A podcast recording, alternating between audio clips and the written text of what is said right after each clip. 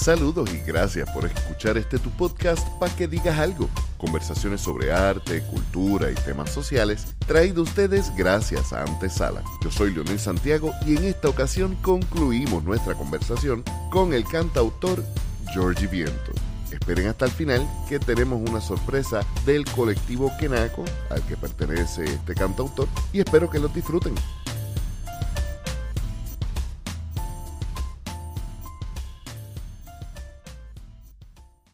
Además de, además de estar trabajando puliendo tu arte, también estás haciendo un podcast. Eh, háblanos un poquito de eso, porque para mí sería demasiado complicado de explicarlo. Tienes varios podcasts que he escuchado. So, eh, eh, lo que yo trabajo es una red pues por ahora soy yo el único que está. Bueno, la idea era como que pues colaborar, ¿verdad? Con diferentes personas y tocar diferentes temas, pero basado en la esencia de que la música y el arte es medicina. Es Radio Mem, la primera M viene de la música, M en mongol significa medicina. Que la idea es pues volver a la esencia de lo que es nuestra creatividad, que es una forma de trabajar con nuestras experiencias, nuestras emociones, nuestras heridas y transmutarlas y sanarnos de ellas. Al principio pues lo comencé, primera serie de podcast dentro de lo que es Radio Men fue Pompeadera Podcast y era un podcast semanal que duró varios meses hablando sobre cómo quedarnos en la pompeadera. Que la pompeadera es algo que you choose, tú tienes que escoger pompearte. Porque no, si estás esperando que algo te pompe, sí, sí, por esperar que algo me pompeara es que yo duré dos años comiendo de la que pique el pollo y no hice muchos proyectos como el mismo podcast. Y es cierto, eh, creo que una lección que hemos aprendido el día de hoy contigo es el hecho de que las emociones a la larga son decisiones y la gente no lo entiende, mano. Yo creo que el 90% de las terapias psicológicas es explicarle al paciente que a la larga lo que uno lo que uno siente es lo que uno decide que no se da cuenta cómo y cuándo es que lo decide, eso es cierto. Exacto. Pero el vivir en el presente, como tú mencionas, el, el dejar que todo pase, que todo fluya y que nada te destruya, te rompa. Y que si te destruye, siente la destrucción y Embrace sigue. It. Embrace it. Like, yo siento que tampoco es como que pichar. Like, yo no me siento una, una persona positiva. Yo, yo soy una persona... Realista. Pero even, even realista, that's kind of... Porque depende de cómo expliquemos eso, sí, ¿verdad? Eso pienso. la realidad es bien subjetiva. Volvemos. Eso es otra cosa para desarrollar después. Pero, eh, sí, definitivo.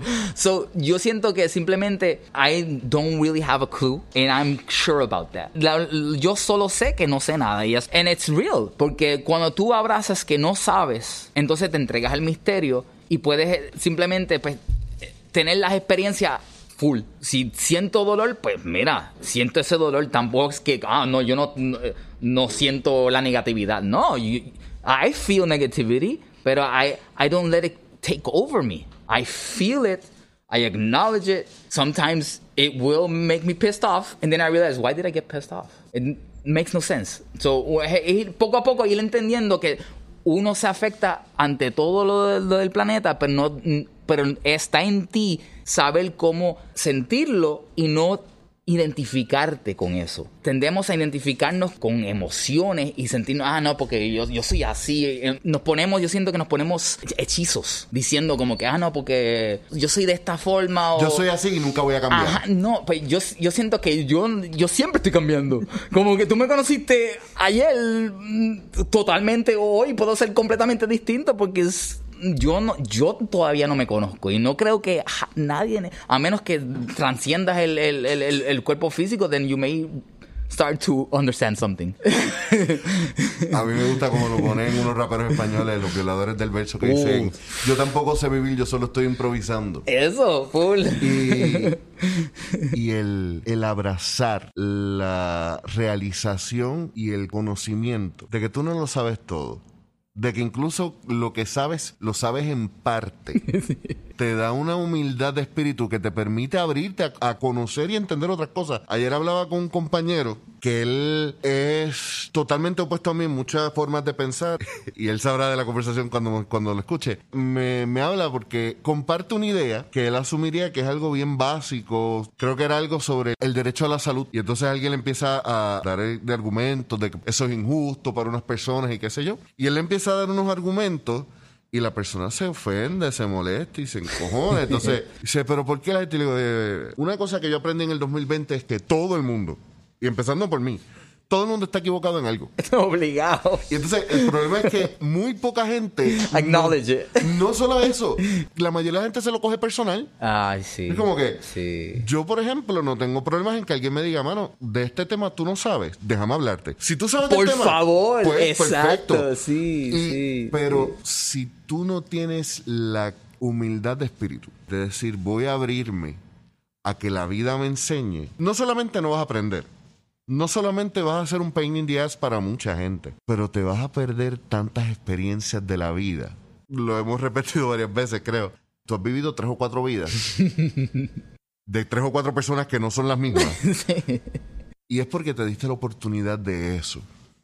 Y yo creo que esa es la, la forma, lo que quería que, que nuestro público tomara de esta conversación y es el hecho de que cuando nos abrimos a la oportunidad con agradecimiento, con, con una forma de ver el mundo positiva, las oportunidades llegan. Y si no llegan, llega la inteligencia para crear las oportunidades. que eso es lo que tú has hecho toda tu vida. Antes de terminar, y ya vamos cerrando, quiero darte muchísimas gracias por el tiempo. Siempre es un placer estar contigo. Gracias, miles a ti. Tengo una pregunta que me está dando vueltas desde que empezamos la conversación. Quiero que terminemos esta conversación y quiero que, que compartas una canción antes de. Mucho de lo que tú has hecho lo has hecho fuera de Puerto Rico. La gran mayoría de los artistas puertorriqueños han hecho mucho fuera de Puerto Rico. Y es bien curioso porque el público general se le habla de artistas y solamente piensan de, en artistas los que salen por la televisión y se imagina que la mayoría de esa gente son millonarios, ricos o son importantes porque salen en algún medio. Sin embargo, los que trabaja, los que somos artistas sabemos que artista es el que trabaja arte.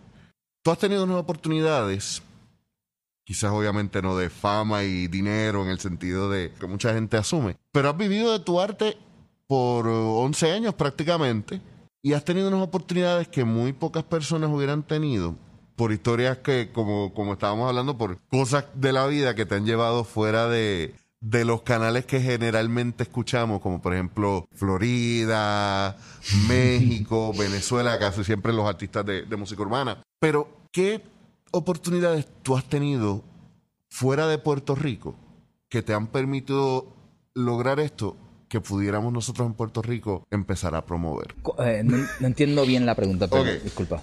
Tú has tenido la oportunidad de estar fuera de Puerto Rico y de vivir de tu arte, Ya. vivir en otros países haciendo tu música Sí, sí, sí. y a veces ganándote lo que no, no te ganas aquí. Ya. ¿Qué es eso que provee otros países, como lo provee Rusia, como lo provee Estados Unidos, que quizás nosotros en Puerto Rico podríamos utilizar, podríamos adoptar, que lograría quizás que artistas como tú pudieran ver a Puerto Rico como una forma de ingreso, Mm, como una forma de modus vivendi mucho más cómoda que tener que irse a otro país porque a mí me interesa que los artistas de Puerto Rico viajen fuera porque quieren. Viajen fuera de Puerto Rico porque tienen la oportunidad, no porque es la única oportunidad de hacer arte. ya, ya. ¿Cómo nosotros podemos hacer que Puerto Rico se convierta en eso? Wow. Yo siento que es más como reeducarnos a entender que el arte es importantísimo Que es un trabajo. y que es un trabajo, exacto. Una apreciación hacia que no, es- no, no solamente es como que el entretenimiento y que se merece que le paguen lo que cobra. Que no es como que ah, voy a, me estoy, estoy dando la oportunidad, ya tócame aquí. Yo, habría que cambiar una perspectiva, una reeducación de que, you know, es un, es un trabajo que se cobra. No se hace por... Sí, nos encanta, pero esto toma años de sacrificio y entrenamiento y trabajo, cosas que jamás vas a poder ver. Había un meme que yo leí, vi los otros días y que lo compartió una amiga cantautora que decía, el montón de gente que me decía que no me metiera en la música porque me iba a morir de hambre. y cuando me quieren contratar y le digo mis precios, me doy cuenta que los pobres son ellos. hay, mucho negocio y gracias a Dios por lugares como Antesala que aprovechan eh, las oportunidades y nosotros y nos dan las oportunidades también, pero que también lo hacen con respeto a los artistas. Yo creo que sí, que es muy importante que no solamente de parte de los artistas, sino que también nosotros tenemos que reeducar a la sociedad para que aprecie al artista como, como lo que es, como algo esencial si, nosotros decimos que el arte no es importante, entonces tenemos que quitar cualquier tipo de programa de televisión porque sea basura o no, eh, la actuación es un arte y el escribir un programa es un arte. Tendríamos que sacar todas las pinturas de nuestro hogar, no podríamos volver a tomar una foto, no podríamos escuchar radio, porque el arte, mi viejo, quien es ateo y con quien tengo muchas discusiones sobre el tema espiritual, recuerdo una vez verlo, ver, verlo a él, ver un concierto de Andrea Bocelli. Y Andrea Bocelli cantó el Ave María. Yo nunca he sido católico, pero me conmovió. Y yo de momento veo al viejo mío un tipo serio, un tipo duro de, expresar emociones, con los ojos aguados. Wow. Y yo lo digo, espérate, o sea, ¿qué pasa aquí? Y me dice, el arte salva el alma que no existe. Mm cuando él me dijo, el arte salva el alma que no existe, yo pude entender de que quizás tú y yo no podemos creer lo mismo, pero sabemos que algo que no podemos explicar ni entender fue tocado. Y eso yo creo que en gran medida es la importancia de un artista. Muchas veces hablamos del compromiso social o, moral que debe tener un artista. Y muchas veces se habla o en el sentido político, o en el sentido de que un artista no debería decir estas palabras o, hacer, o tocar estos temas. Pero lo que tú dices eh, ya con esto voy cerrando, me parece vital, es la responsabilidad del artista también es que ese intercambio con el público, ese nexo, ese contacto, le dé algo al público. Le dé algo de. Le deje saber, mira, yo también viví lo mismo, yo también lo siento. Eso. No estás solo. El arte salva el alma que no existe conectando a dos personas que quizás no tienen nada en común excepto la experiencia de estar vivo. Uf. ¿Qué más? Con esto yo creo que vamos cerrando. Les invitamos y obviamente en las notas van a estar todos los contactos. Eh, por favor, georgiviento.com, visítenlo, escuchen eh, Pompeadera Podcast, que ya creo que eso, ese ciclo se cerró. Sí, pero Radio Mem sigue. Radio Mem sigue, está hablando mierda que eh, son unas conversaciones bien interesantes con un pana tuyo que es productor de eh, cinematógrafo. No, eh, ese, ese era el de Pompiera Podcast, hablando mierda, lo he estado compartiendo con un cantautor que es artista de tatuaje y, también está en Coast Guard. Ex militar también. militar también. Sí, sí, sí, sí. y también están historias del camino, que, que, son perfiles sobre diferentes artistas de diferentes disciplinas un poquito sobre sus caminos. Y tienes también tu Bandcamp. Sí, en Bandcamp está, pues ahora mismo lo que está el, primer disco que lancé en el 2011, que fue Alma Acústica. Hay un sencillo ahí de una canción que trabajé en Ableton.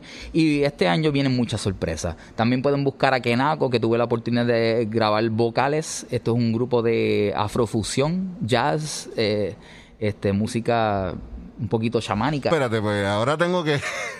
siempre, siempre queda más, mano. Eh, siempre queda más. Te tengo que preguntar, porque, o sea, trabajas solo y hablaste de que cuando tú trabajas tu proyecto Viento, tú no, tú no editas lo que escribes, tú simplemente lo llameas y lo que salió fue lo. A veces se transforma la letra, porque yo no me aguanto a ninguna forma. Si la canción decide cambiar, que cambie. You know, que eso ha pasado como que hay, como ahorita estábamos hablando de pues, alma acústica, alma mm. acústica, hay ciertas canciones que yo no, yo no soy de tocar una canción nunca igual. Y si la canción de momento, en el momento se Hijo de Robbie Rosa al fin. Draco, me enseñaste eso, ¿viste? Este, pero sí, si la canción se va para otro lado porque el momento lo, lo, lo dicta, pues que así sea. Porque para mí la música, la música no es algo que tú tocas, es algo que pasa a través de todos los presentes. Es una experiencia que estamos trabajando con el misterio.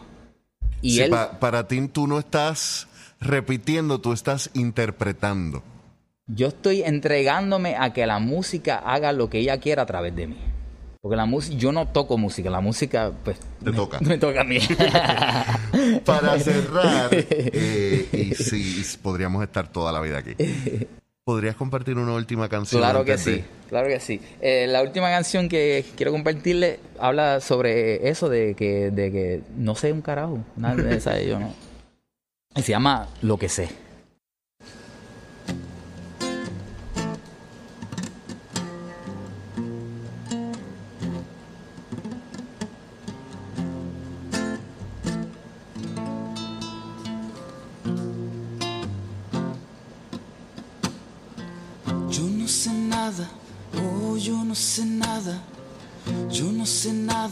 Sé que no lo. Yo no sé nada, oh, yo no sé nada. Yo no sé nada, pero sé que no lo. Yo no sé nada, oh, yo no sé nada, no, no, pero sé que no lo. Yo no sé nada, oh, no sé nada, oh, no, pero sé que no lo despierto. En su luz me lleva aprendiendo a soltar. Respiro, reflejo. En su luz me lleva aprendiendo a soltar. Respiro, reflejo. Cada voz trae verdad desde su realidad. Después recuerdo los acuerdos de su vez disuelve pensar y así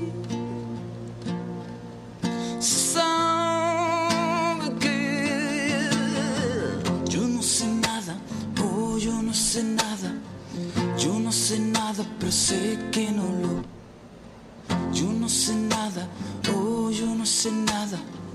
Yo no sé nada, pero sé que no lo. Yo no sé nada, no, yo no sé nada, no, no, pero sé que no lo. Yo no sé nada, oh, no sé nada, no, no, pero sé que no lo. ¿Y tú? ¿Tú sabes? ¿Tú sabes? No. ¿Yo? ¿No?